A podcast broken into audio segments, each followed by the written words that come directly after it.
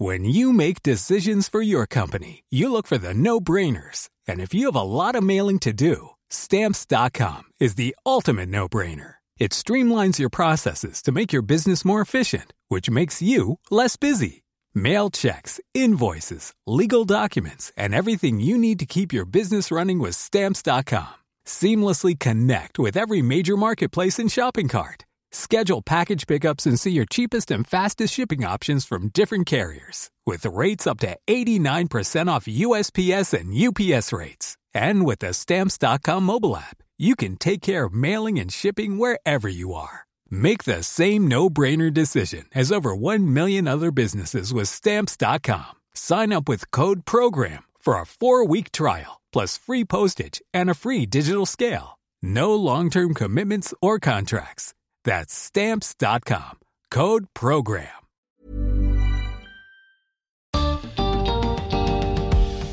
Para resolver problemas sociales, primero necesitamos ponerle nombre.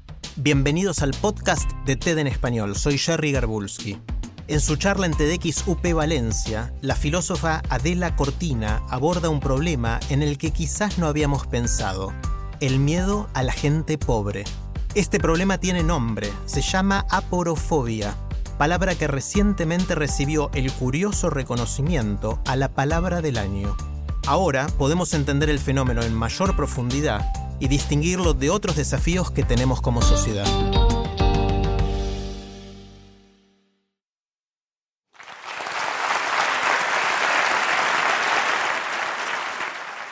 La idea en realidad es una palabra, y la palabra es un poco malsonante, pero es la palabra aporofobia. No voy a decir, repitan todos ustedes aporofobia, pero cada uno lo puede ir rumiando en su interior. La palabra que quiero venderles es aporofobia. Esa palabra es una palabra nueva y además me voy a permitir decir que es una palabra revolucionaria y por eso me interesa traerla aquí a colación. ¿Por qué es nueva? Pues es tan nueva que hasta el 20 de diciembre de 2017 no pasó a formar parte del diccionario de la lengua. Está calentita, reciente.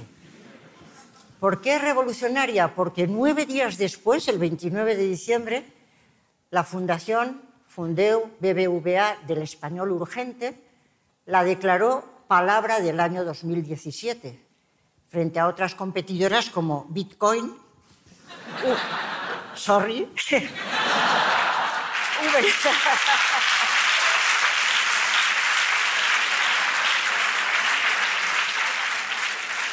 Uberización, noticias falsas.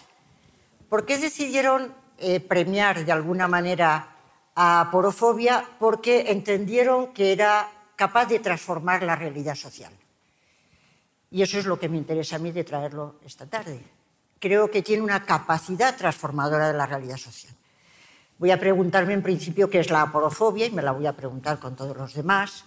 Y después preguntarme para qué necesitamos más palabras con tantas que ya tenemos. Y después, por qué tiene capacidad de transformar la realidad social.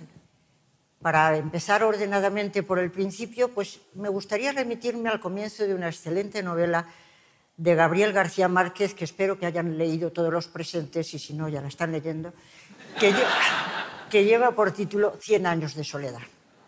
El extraordinario comienzo dice así, muchos años más tarde el coronel Aureliano Buendía, ante el pelotón de fusilamiento, recordaría aquella tarde remota en que su padre le llevó a conocer el hielo. Macondo era entonces una aldea de 20 casas de cañabrava y barro, situadas al borde de un río de aguas diáfanas que se precipitaban sobre un lecho de piedras pulidas, blancas y enormes como huevos prehistóricos. El mundo era tan reciente que algunas cosas carecían de nombre y para mencionarlas había que señalarlas con el dedo. La historia de la humanidad es muy buena medida el intento de ir poniendo nombres a las cosas para hacerlas parte nuestra, para traerlas a nuestro mundo que es el del diálogo, la reflexión, la conversación, la razón pública, porque mientras no tenemos un nombre para ellas, por mucho que existan, nos parece que no son parte nuestra. Sobre todo porque las piedras y las casas podemos señalarlas con el dedo, pero hay una gran cantidad de realidades humanas, de realidades sociales que no podemos señalar con el dedo porque no tienen cuerpo físico. No podemos señalar con el dedo la justicia, la belleza, la democracia, la compasión, la magnanimidad. Como tampoco podemos señalar con el dedo esas otras palabras o esas otras realidades que son mucho más negras y nefastas, que son el mundo de los odios y el mundo de las fobias. No podemos señalar con el dedo el antisemitismo, la xenofobia, la cristianofobia, la islamofobia, todas las fobias que vayan pensando, incluida también la misoginia. Son realidades a las que tenemos que ponerles una palabra porque no podemos señalarlas con el dedo y cuando les ponemos una palabra las reconocemos, las identificamos y sobre todo intentamos tomar posición frente a ellas. Pensemos si queremos cultivarlas o queremos, por el contrario, desactivarlas. Por poner un ejemplo, eh, el Instituto de Meteorología en el 1 de diciembre también creó una, eh, tuvo una buena, una feliz idea y es la de poner nombres de personas a las borrascas más peligrosas y más letales, a las que tienen peores consecuencias. ¿Y por qué pensaron en semejante idea? Pues porque, curiosamente, las gentes, cuando una borrasca tiene un nombre propio, la reconoce, la identifica y, sobre todo, se previene frente a ella. Y así nacieron Ana, David, Bruno, Carmen y desgraciadamente tantas más que van a nacer. Las gentes se previenen cuando tiene un nombre frente a una borrasca que es una borrasca atmosférica. Pero la pregunta es, ¿es que no hay borrascas sociales que son más peligrosas que las borrascas atmosféricas? ¿No puede ocurrir que haya una borrasca tan peligrosa como el rechazo a los pobres, el rechazo a los desvalidos, el rechazo a los mal situados? Yo creía que necesitábamos una palabra para indicar ese rechazo a los pobres, para reconocerla. Y por eso tomé mi diccionario de griego y busqué la palabra pobre y busqué, eh, el final ya lo tenía porque siempre es fobia, y busqué la palabra pobre. Y construí la palabra aporofobia, que vendría de aporos, que es el pobre, el sin recursos, como decimos, de una situación aporética, de alguien que no tiene salida, y la palabra fobeo, que quiere decir temer, incluso llegar a odiar. Y construí esa palabra, la ofrecí a la Real Academia con escaso éxito, porque hace 22 años, pero yo les invito a que insistan persistentemente cuando tengan una idea, porque al final triunfa, y efectivamente 22 años después la palabra está en el diccionario de la Real Academia. ¿Por qué me parecía importante poner esa palabra? Porque yo creo que existe el rechazo al pobre y que mientras no tenía una palabra estaba funcionando como ocurre con las ideologías, que tienen una enorme influencia, pero no nos damos cuenta de que están ahí. Y entonces sigue manteniéndose esa situación de asimetría entre los que están practicando la aporofobia en este caso y los desvalidos que están situados en la parte inferior. Había que poner un nombre para desactivar esa ideología, por lo menos teniendo ya un nombre. Yo quería preguntar a los presentes, pero a ellos no les toca hablar ahora, sino que me toca a mí, y hablaremos en los pasillos. Quería preguntar si creen que existe el rechazo al pobre, si creen que existe la aporofobia. Y a mí la idea se me ocurrió por la experiencia, evidentemente, y para ello voy a poner un ejemplo. En el año 2017 vinieron a España 81 millones de turistas. Los medios de comunicación dieron la noticia con auténtico entusiasmo, porque el turismo es el principal ingreso de nuestro país. Naturalmente eran extranjeros, pero no producían xenofobia, sino que se les acogió, se les trató con esmero e incluso, como saben los presentes, se ha creado un grado académico de ciencias de la hospitalidad que preparan a la gente para asistir y ayudar a los extranjeros que vienen con dinero. Efectivamente, se les acoge con hospitalidad, se les cuida porque vienen con recursos. El mismo año venían también otros extranjeros que venían del otro lado del estrecho. Venían en pateras, muchos de ellos murieron en el Mediterráneo, otros llegaron a las costas y se encontraron con una valla, otros fueron ingresados en CIES otros por fin se pudieron eh, integrar en un país de la Unión Europea, pero entonces también empezaron a, despertar toda suerte de rechazos y de repelos, nada de hospitalidad, todo lo contrario, hostilidad, de tal manera que crecieron desmesuradamente los grupos y los partidos. Luego preguntaré, ¿xenófobos o aporófobos? Fueron creciendo sus partidos en países tan civilizados como Francia, Hungría, Alemania, Holanda, pero no solamente fue en Europa el problema, sino que lo era también en Estados Unidos. Todos los presentes recuerdan perfectamente cómo eh, Trump ha intentado expulsar a una gran cantidad de latinoamericanos e insiste en levantar un muro frente a los mexicanos. Unos y otros son extranjeros y la pregunta es, ¿se les rechaza porque son extranjeros o se les rechaza porque son pobres? Y rechazamos al pobre aunque sea el de la propia familia. Esto era lo que a mí me andaba preocupando y rumiando y que teníamos la necesidad de ponerle un nombre de alguna manera. Y por eso me alegré de algún modo de que existiera el nombre ya aporofobia, para señalar a esa borrasca que creo que hay que identificar, pero todavía nos queda mucho trabajo. Hay un nombre, ahora hay que preguntar ¿y cuáles son las causas de la aporofobia? Y sobre todo, ¿qué queremos hacer con ella? Si queremos cultivarla, promocionarla, o lo que queremos es, por el contrario, desactivarla y erradicarla. ¿Cuáles son las causas de la aporofobia? Pienso que en este momento no podemos hablar excesivamente de ello, pero se me ocurre que hay un conjunto de neurocientíficos que insisten en indicar que la xenofobia tiene unas bases cerebrales, que nuestro cerebro es xenófobo.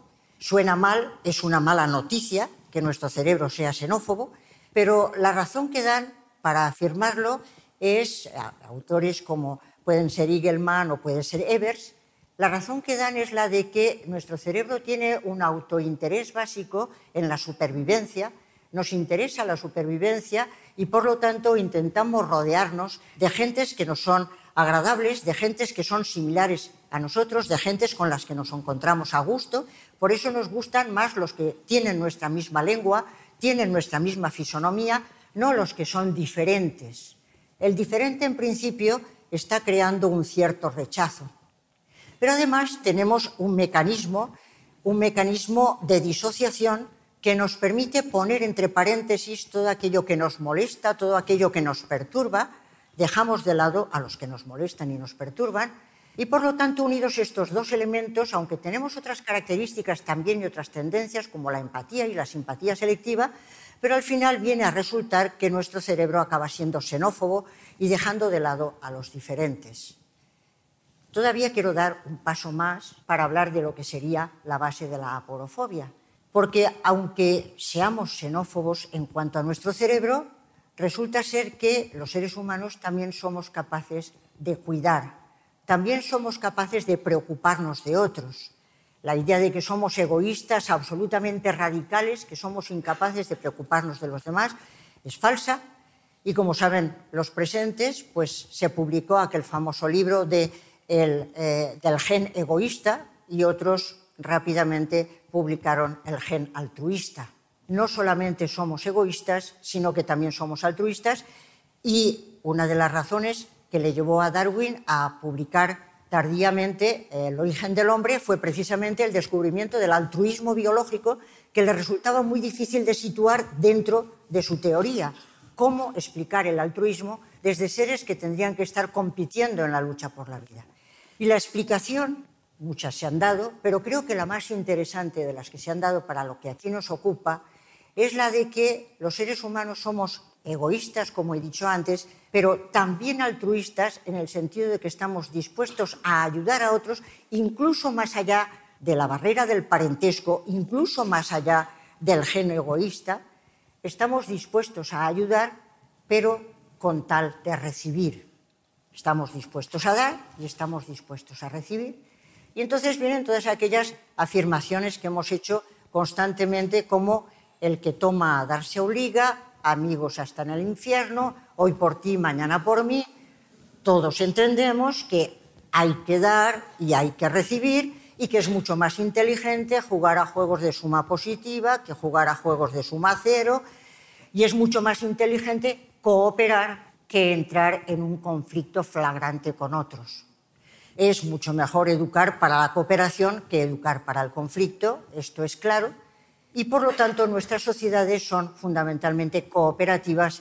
Vivimos desde la base del homo reciprocans.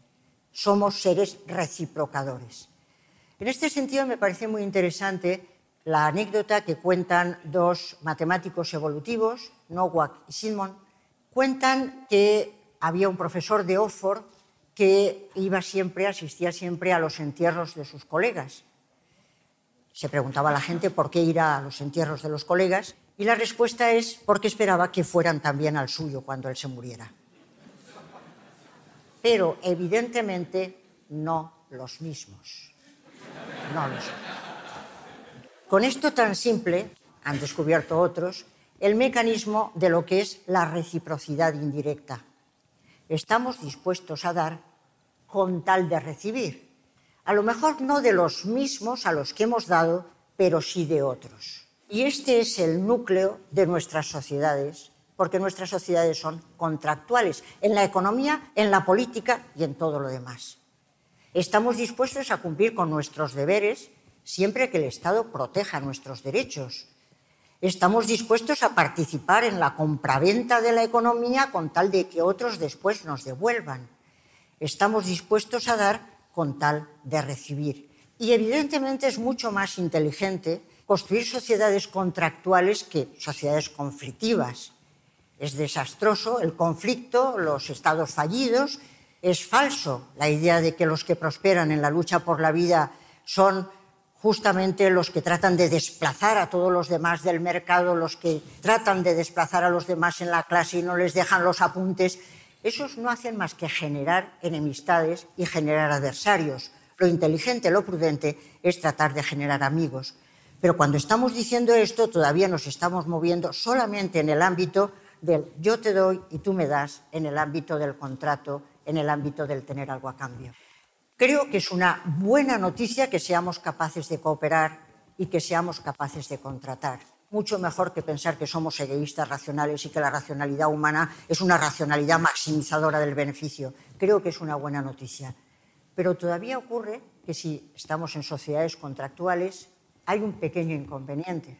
¿Qué pasa con todos aquellos que parece que no pueden dar nada a cambio?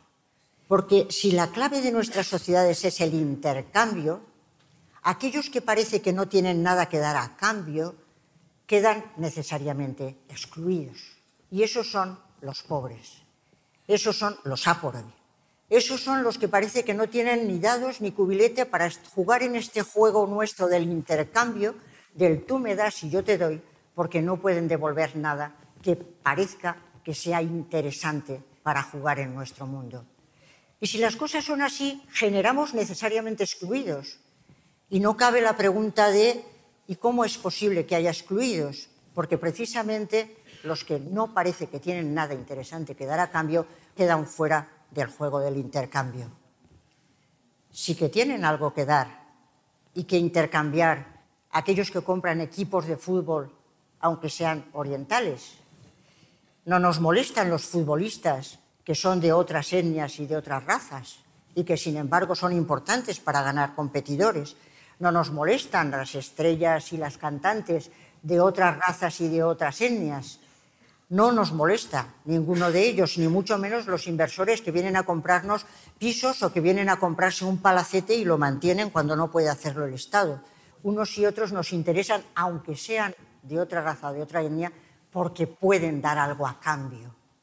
Nuestra capacidad contractual sería la raíz y los que no parece que tienen nada interesante que dar a cambio serían los que quedan fuera, es decir, los excluidos. Creo que desde el 20 de diciembre de 2017 tenemos una palabra para señalar ese rechazo al pobre, ese dejar fuera a los pobres. ¿Y quiénes son los pobres? Los enfermos mentales, los disminuidos psíquicos, los inmigrantes, los refugiados y sobre todo, a mi juicio, los que en cada ámbito de la vida social no tienen los recursos suficientes para jugar el juego que se está jugando en ese ámbito. Que pueden ser los votos en la política, puede ser el dinero en la economía, pero pueden ser en las universidades, las plazas que intercambiamos, pueden ser los privilegios, pueden ser los reconocimientos mutuos que nos vamos haciendo unos a otros, esos favores que vamos jugando en cada lugar. Porque no solamente la pobreza es pobreza económica, sino que el muchacho que es el que está siendo acosado en su escuela porque es el más vulnerable, la persona que en la universidad queda en el último puesto porque no tiene nada que intercambiar en cuanto a los favores, en cada ámbito de la vida social hay alguien que parece que no tiene nada interesante que dar y por lo tanto queda excluido y es un relegado. Yo creo que la palabra aporofobia es muy importante para que agudicemos nuestra sensibilidad viendo en cada lugar quién es el que está siendo en ese momento preterido y relegado. Pero una vez se tiene la palabra, una vez se trata de ver cuáles son las causas, viene la última parte, la parte que es importante en toda esta vida y es qué hacer. ¿Qué hacer frente a la aporofobia?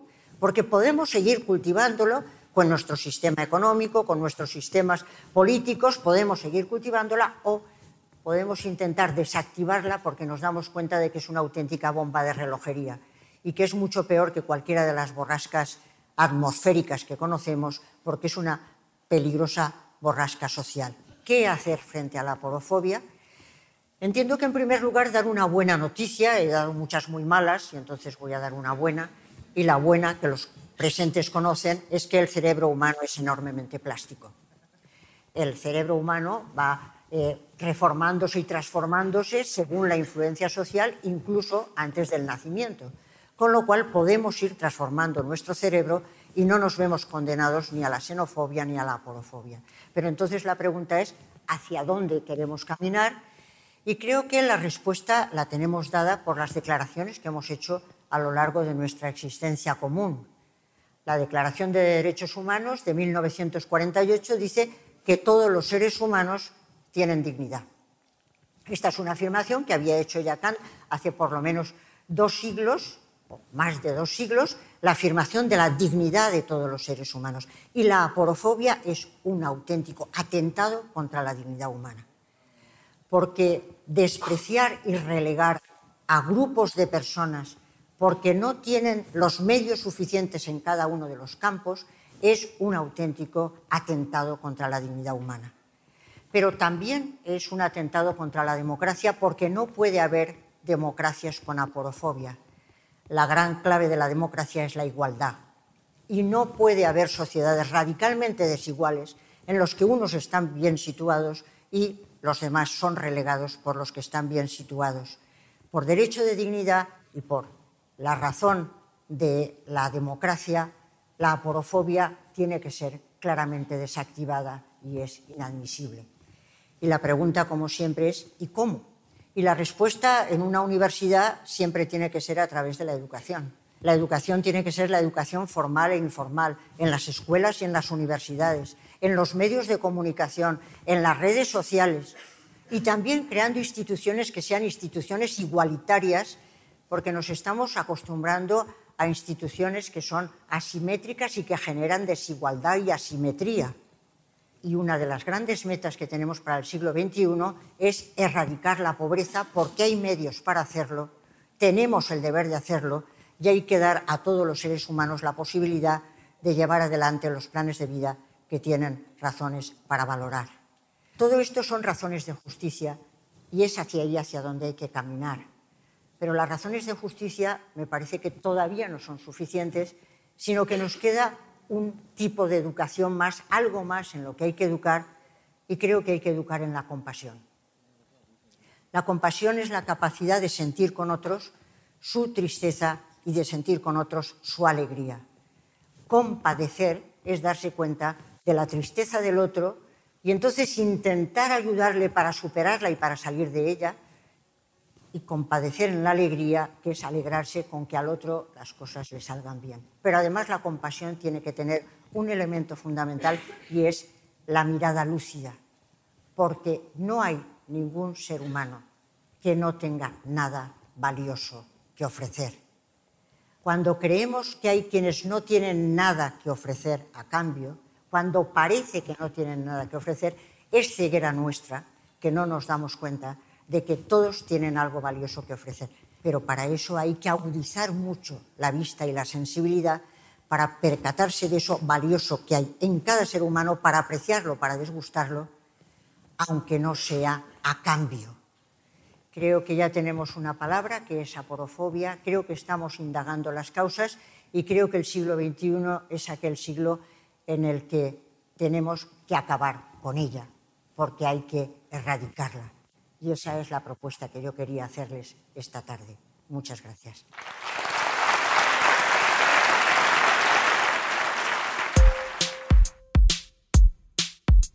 Si les gusta TED en español, la mejor manera de apoyarnos es compartiendo el podcast con sus amigos. Pueden encontrar todos los episodios en Spotify, en Apple Podcast o en tedenespanol.com. También nos pueden dejar un comentario en la página de Facebook de TED en español. Este es un podcast de TED en colaboración con Adonde Media. El sonido y la música están a cargo del estudio Pomeranek. Soy Jerry Garbulski y los espero en el próximo episodio.